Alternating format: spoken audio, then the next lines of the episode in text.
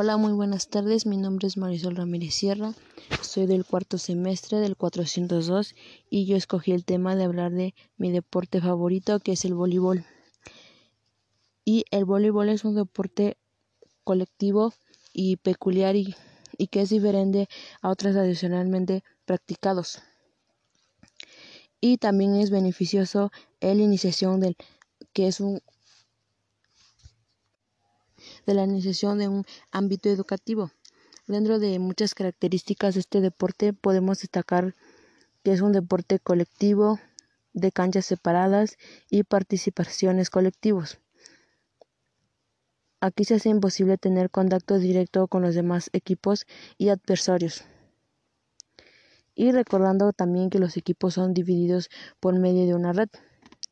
La portería es un espacio de 9 por 9 metros protegidos por seis jugadores y que también representa el objetivo de introducir un balón en campo contrario y que siempre se tiene que ir realizando tres toques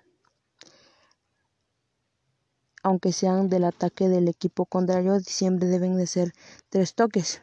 No se puede golpear ni rebotar el balón,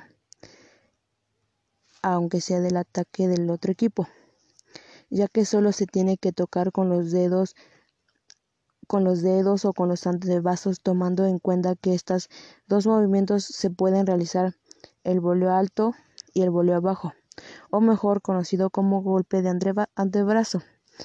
El número de toques que, podemos realizar son de tres, para que cada vez que pase el balón al campo, esto significa que cada equipo puede realizar tres golpes.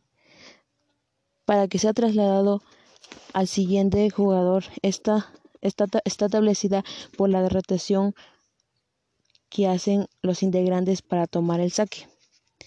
Recordando también que hay solamente seis jugadores.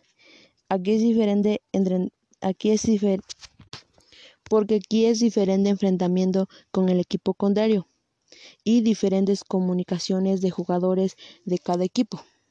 Bueno, pues creo que eso fue todo y gracias.